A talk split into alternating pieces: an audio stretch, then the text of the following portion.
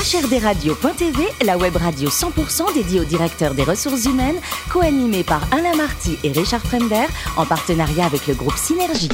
Bonjour à toutes et à tous, bienvenue à bord de HRDRadio.tv. Vous êtes plus de 12 000 directeurs des ressources humaines et dirigeants d'entreprise à nous écouter chaque semaine en podcast et en vidéo. Réagissez sur les réseaux sociaux, sur notre compte Twitter, HRD Radio, Thierry Dubas TV. À mes côtés pour co-animer cette émission, Sophie Sanchez, directrice générale du groupe Synergie. Bonjour Sophie. Bonjour Alain. Ainsi que Richard Fremder, rédacteur en chef adjoint de HRD Radio.tv. Bonjour Richard. Bonjour Alain. On parle de diversité en 2030, mais dès maintenant, aujourd'hui Richard. hein. Effectivement, je vois que vous êtes très très au courant et très au fait de l'ouvrage de notre invité, puisque nous recevons aujourd'hui Laurence de Révanière, directrice générale adjointe d'entreprise et personnel, co-auteur de Diversité en 2030. Quel futur voulez-vous construire? Bonjour Laurence. Bonjour. Alors, vous êtes Lorraine, vous avez fait euh, prépa HEC, le SCEM marketing vente, mais avec une sensibilité RH quand même. hein.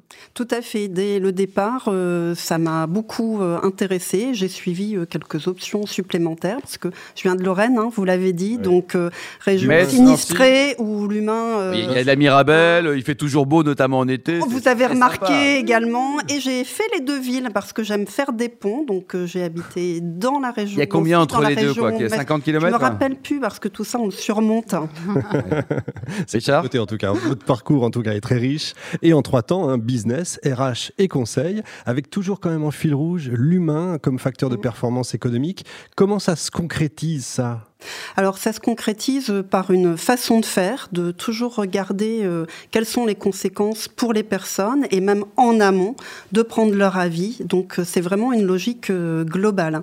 Et ça se concrétise aussi par des projets où j'ai toujours veillé à équilibrer l'obtention des résultats, ça ça m'est très très cher, et également pas à n'importe quel prix. On est d'accord. En 2017, vous devenez DG adjointe du réseau entreprise et personnel. Ça, c'est un réseau qui compte en RH Alors c'est un réseau qui compte, qui a fêté ses 50 ans, euh, qui a marqué la fonction RH. Et au-delà de la fonction RH, c'est euh, vraiment un, enjeu de, performance équilibrée. Plus que la fonction, ce qu'on défend, c'est l'aventure humaniste et bien sûr euh, l'obtention de résultats économiques, mais la prise en compte des hommes et des femmes qui constituent euh, hein, et que ce soit les managers ou les RH. Vous voyez, c'est plus cet enjeu. C'est un réseau qui est constitué de DRH ou il y a d'autres personnes hein? Des DRH, des dirigeants, des managers. Euh, L'essentiel, c'est quand même la fonction RH, parce que bien souvent, euh, c'est la fonction RH qui impulse hein, les Bien sûr, enjeux humains. Si sûr. elle l'impulse pas, on Et a vous quand avez même un combien petit de, problème. de membres, si je puis dire, ou de, de, de Alors, on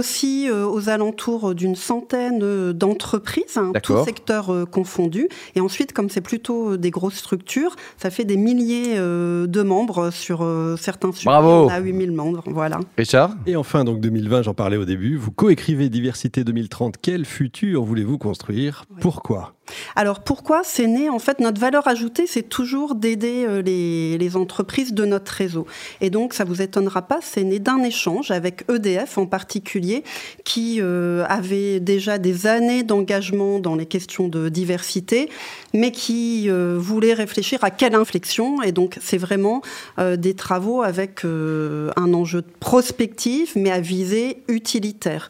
Qu'est-ce que on doit accompagner comme transformation? Quelles sont les situations qui vont se poser euh, à nous avec euh, vraiment l'enjeu que ça se traduise ensuite dans les politiques et dans les plans d'action?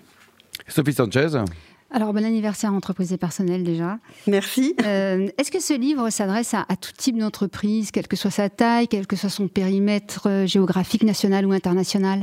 Alors, c'est vrai qu'on a plutôt visé euh, les problématiques de grandes structures, tout secteur d'activité, avec euh, une approche internationale. Pour autant, je pense que tout ce qu'on soulève hein, comme tendance potentielle, elles peuvent intéresser la réflexion de toute entreprise euh, aujourd'hui, vraiment. Mm. Alors, cette étude livre quatre scénarios pour euh, 2030 sur la diversité, dont certains sont, sont alarmistes. Alors, que sont-ils? Alors, on a effectivement identifié quatre scénarios alarmistes, oui, parce qu'on pousse les curseurs, hein, c'est vraiment l'enjeu de la prospective. Alors, quels sont-ils? C'est un premier scénario autour de l'idée d'hybridation généralisée. Ça veut dire qu'en 2030, imaginez, vous êtes dans un monde où vraiment les dix dernières années, là, ont favorisé et encouragé tous les brassages. Donc, on a tous un peu de mélange en nous, et dans les entreprises, on veille à ce que tous les collectifs et une part d'hybridation, à tel point que ça devient une nouvelle norme. Ça, c'est hybridation généralisée. Deuxième scénario, c'est le règne des individualités. Là, je change de scène et de science-fiction, et c'est l'ère du moi. Le jeu prime sur euh, le collectif, et à tel point que vraiment l'individu va revendiquer vis-à-vis de ses DRH, ses dirigeants, d'être pris en compte, mais dans sa globalité. Hein. C'est pas seulement les compétences, c'est ma vie, c'est ma famille, c'est mes envies, c'est mes cercles. Et puis, ben, je m'adosse à des groupes au gré de, mes envies. Troisième scénario, on est euh, dans l'idée de backlash qui est caractérisé par de la nomination, euh, des coups, euh, de l'entrechoc. Et vraiment, le, fond d'écran hein, de, ces scénarios-là, c'est que c'est la guerre entre différents groupes sociaux et à qui prendra le pouvoir et finalement, quel sera le dominé, quel sera le dominant. Donc on est dans un scénario avec des mais collective et, du, communautarisme entre, entre guillemets. Et un quatrième scénario qui est assez transverse finalement euh, aux trois autres, qui s'appelle TechFrac. TechFrac pourquoi? Parce qu'en 2030, si on se projette, eh bien la technologie aura une place véritablement centrale et elle aura une place tellement centrale qu'elle aura permis sur les questions de diversité à résoudre certaines problématiques euh, exit le handicap euh, mmh. physique, vos capacités cognitives, elles seront euh, complètement boostées. Pour autant, on aura de nouvelles formes de fractures et de nouveaux risques qui seront afférents euh, à ça. Donc on en cite alors bien évidemment la reproduction des discriminations via les algorithmes, mais c'est aussi les risques de santé mentale. Enfin, on l'a vu, hein, période passée euh, nous donne raison. 100% d'itération par le numérique, on finit tous complètement HS. Euh, et puis ça sera aussi des fractures qui vont se nicher sur la question des compétences.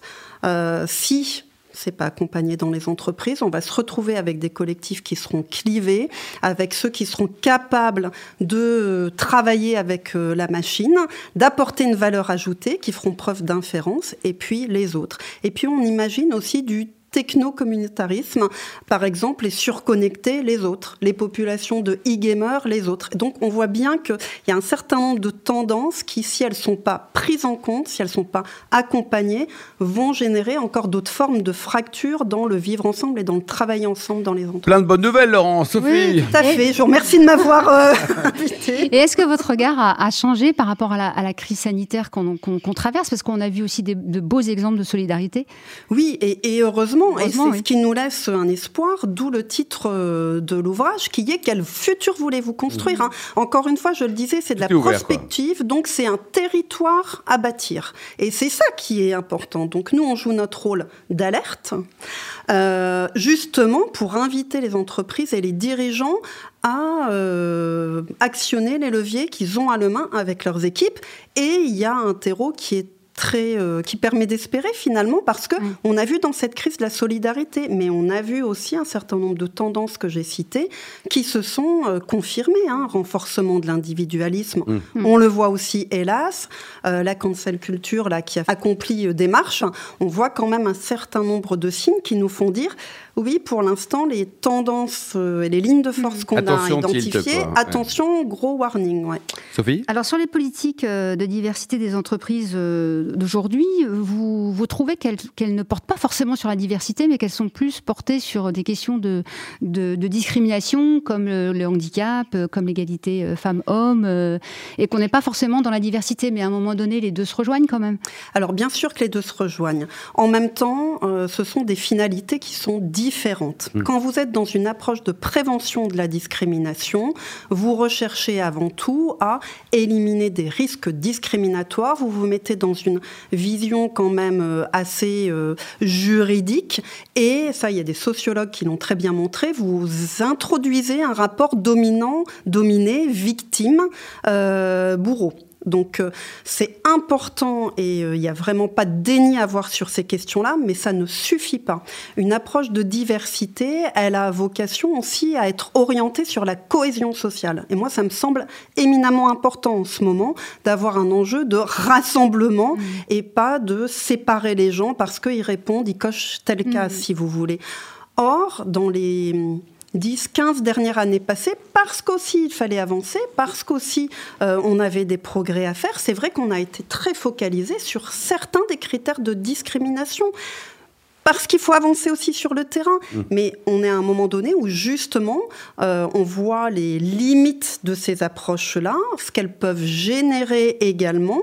Et donc l'idée, c'est de se dire, euh, il y a une nouvelle dynamique à impulser compte tenu de toutes ces évolutions euh, qui sont les nôtres et, que l'on traverse tous, tous ensemble. Et c'est pas l'un ou l'autre, mmh. c'est l'un presque plus l'autre pour pas tomber dans le déni de la discrimination, justement. Alors, quelques quels, conseils pratiques donneriez-vous aux, DRH qui nous écoutent, justement, euh, pour euh, euh, améliorer leur politique diversité ou peut-être commencer, commencer à travailler sur le sujet? Vous avez trois heures, Laurence. Bien sûr. alors, les, les, conseils, il y en a de plusieurs ordres. C'est déjà de partager au sein de l'entreprise ce qu'on appelle diversité. Quand vous faites un tour de piste, c'est pas moi qui vous interroge, mais on aurait pu faire un tour de table pour vous. Qu'est-ce que c'est la diversité? Souvent, c'est euh, allez, une chose, femme, homme, mon âge, etc. Donc il y a à engager quand même hein, euh, une expression là-dessus. Ça, ça peut être léger, ça peut être fait très rapidement au travers de groupes focus. Parlons-en, qu'est-ce que c'est pour vous? Et on se construit ensemble une vision y compris euh, au sein des CODIR, hein, pour mm. l'avoir fait euh, quelquefois. Et le plus souvent, on arrive avec chacun notre vision, euh, notre histoire, et donc on ne parle pas de la même chose. Donc s'il y a une action essentielle, c'est déjà s'accorder le langage commun, termes, le langage commun, c'est la base. Ensuite, on a vraiment besoin de travailler certains thèmes au-delà des critères de discrimination. Je l'ai dit, certains ne sont pas nouveaux, mais moi je trouve qu'on parle encore trop lorsqu'on parle de diversité des cadres, la trajectoire des femmes cadres, etc. Mm. Donc il y a à revisiter, je pense, aussi les préoccupations et certains objectifs pour embarquer tout le monde et prendre les choses bien en amont. On a de nouveaux euh, sujets aussi qui sont à traiter, les nouvelles façons de travailler. On voit, on identifiait déjà euh, des lignes de faille, on en voit encore plus je peux même pas dire post-Covid, mais post le premier semestre, là, entre ceux qui ont pu bénéficier du télétravail, ceux qui euh, n'ont pas pu travailler dans cette forme d'organisation, on voit qu'il y a des clivages. Et la première des choses, c'est de pouvoir en parler avec les salariés et de les embarquer.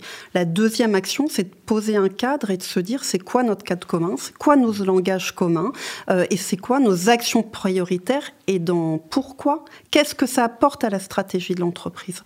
Faute de quoi, on est sur des sujets qui sont trop hors sol aujourd'hui et donc les managers, ils voient arriver ça comme une injonction paradoxale en ne voyant même pas le rapport avec euh, le business. Mmh. Et, et, donc il y a des liens et des explicitations à, retrouver pour euh, recréer du, sens et que ce soit vraiment un sujet euh, qui apporte plus que euh, qui ne demande aux managers. Mm. Alors, on aime bien euh, des sujets aussi savoureux à bord de HRDRadio.tv, notamment la cuisine. Et côté cuisine, Laurence, il paraît que vous êtes la championne du monde du crumble d'agneau. Alors, je ne sais pas s'il y a un concours de crumble d'agneau, mais il paraît que je réussis bien le ah crumble d'agneau. Toute la famille le dit, tous les copains. oui, oui, voilà. Euh, peut-être vous un jour, euh, si. ah, bah, avec, avec, on a 12 000 auditeurs, mais si vous avez une grande cocotte. Et alors, dites-nous, la côté vin, vous aimez les, bons petits vins? Votre dernier coup de cœur, c'était quoi? Avec modération toujours Alors, moi, j'aime bien les vins. Je suis pas une experte en vin, mais j'aime bien les vins. Alors, mon dernier. Le rouge, le blanc ben, j'aime bien les deux. Vous excusez pas. le rosé, euh, non, mais euh, les vins, les blancs. Et pour répondre à votre question, j'ai découvert les vins de Savenière en Anjou. Ah, c'est très bien ça, avec notamment Nicolas Joly. Et pour terminer, alors côté lecture, votre dernier coup de cœur, dernier bouquin acheté qui est bien ou qui est pas bien? Alors, qui m'a marqué, que vraiment j'ai euh, adoré, c'est l'article 353 du Code pénal. Et alors, c'est un titre, c'est Tanguy Viel, je ne le connaissais pas, cette, cet auteur. Et c'est un livre terriblement humain, profondément humain, euh, qui euh, voilà, euh, nous met dans la question de qu'est-ce qu'on fait quand on a des choix cornéliens, quand on est juge et quand on se retrouve là en face de... Ben, des choix. Et, puis, et je vous en dis pas plus parce qu'autrement, je vais, comme dit mon fils, vous spolier. Mais vraiment, je le conseille. Une note sur 20, 18 sur 20, Laurence? 18 sur 20 pour le bouquin? Ah, même 19, allez, oh, Merci beaucoup, Laurence. Merci également à vous.